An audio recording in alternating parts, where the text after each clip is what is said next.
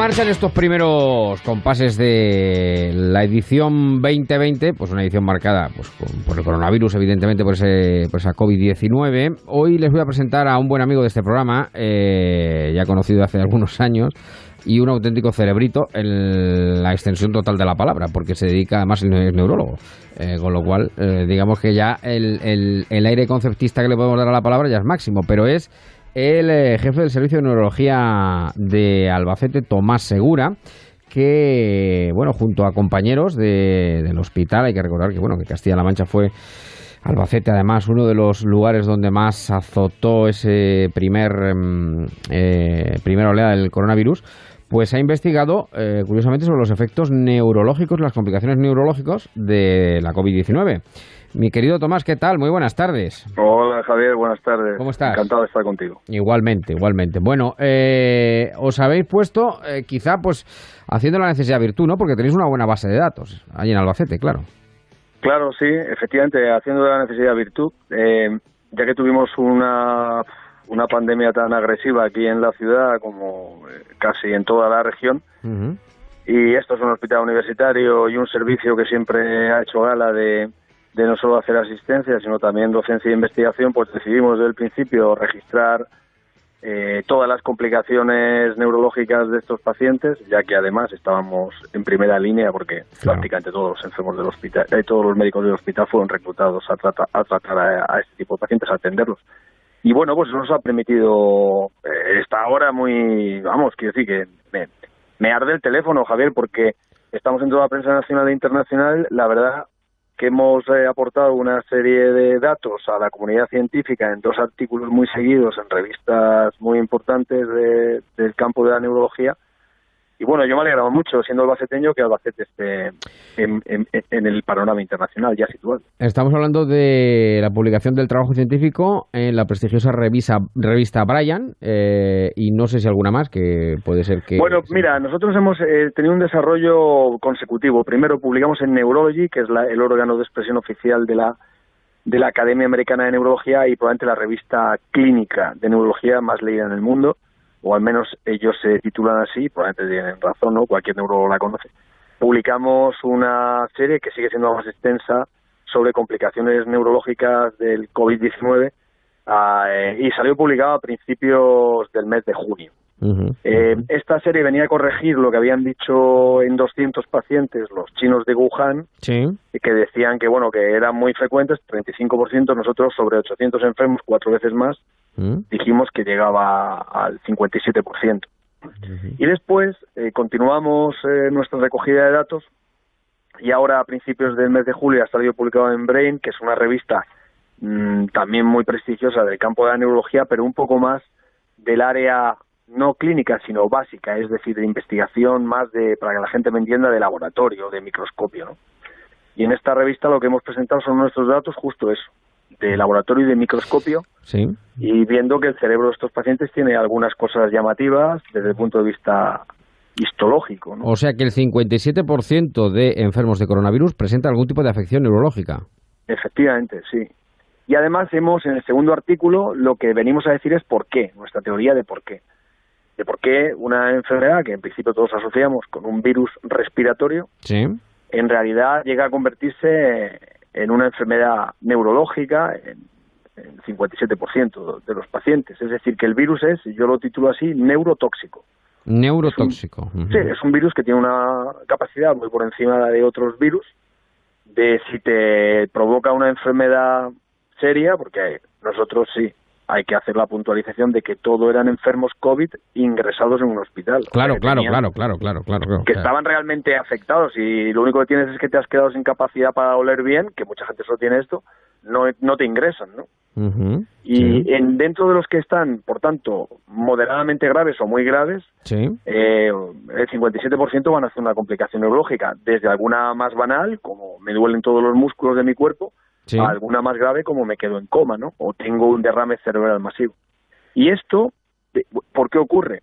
Pues en Embrain ya damos la clave de por qué. Sí. Porque hemos mirado que el virus tiene una especial facilidad para atacar, fíjate qué curioso, no, no a las neuronas, sino a las pequeñas células que recubren todas las arterias y venas del cerebro, lo que se llaman las células endoteliales.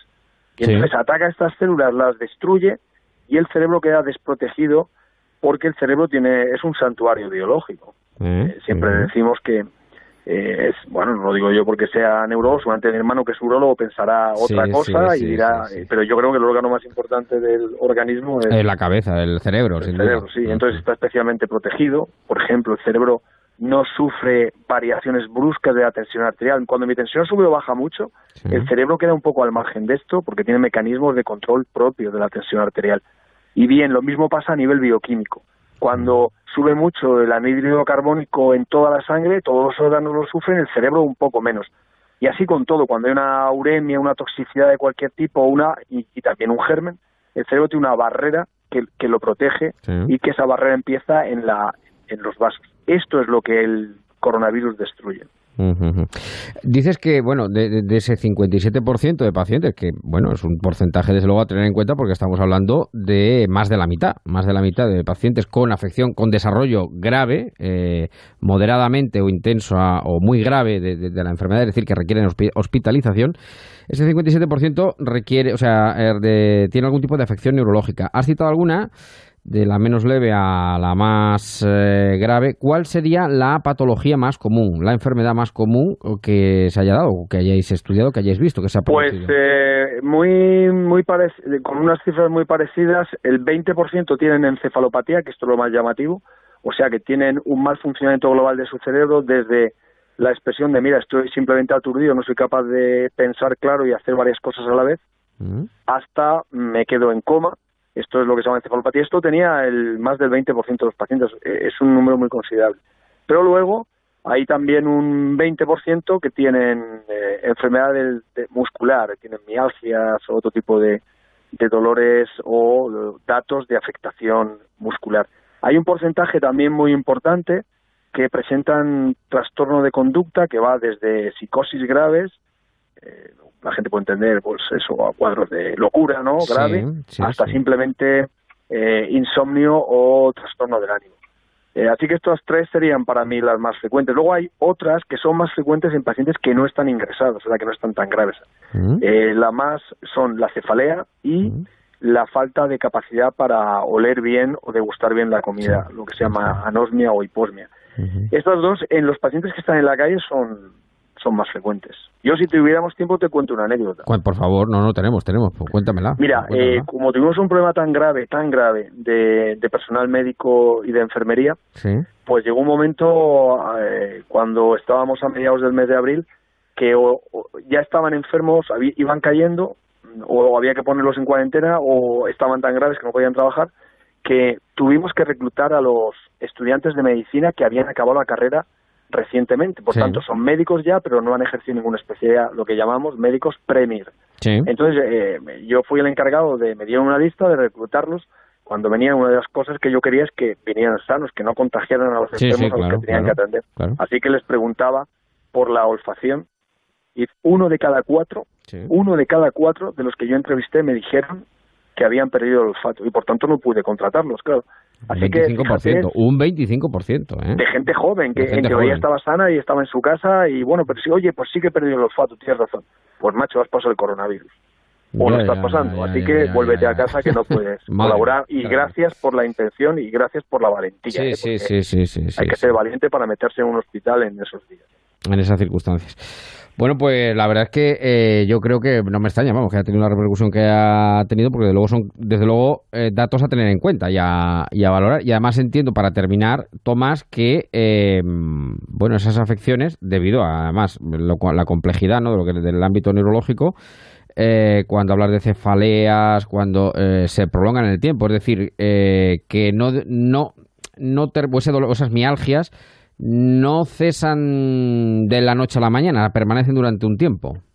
Estamos todavía demasiado pronto, sí, efectivamente. Eh, parece que esto fue hace un mundo, pero en primer lugar, eh, eh, en grave riesgo de recaer estamos ahora mismo. Sí, claro. En segundo, esto en mayo todavía teníamos cientos de pacientes ingresados y por tanto no podemos decir cuándo, cuál es la evolución a largo plazo ni siquiera a medio plazo de esto.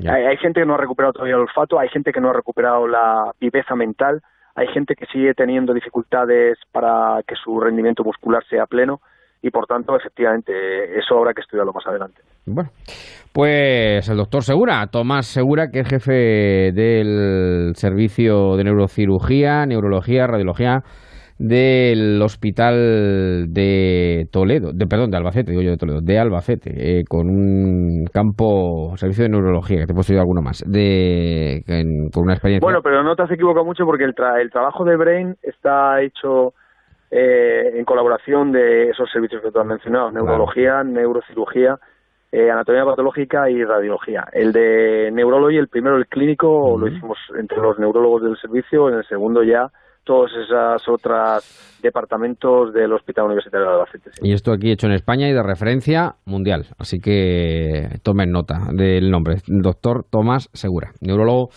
de Albacete. Querido amigo, te deseo lo mejor. Muchísimas gracias por estar esta tarde en marcha en Onda Cero. Igualmente, Javier, un abrazo.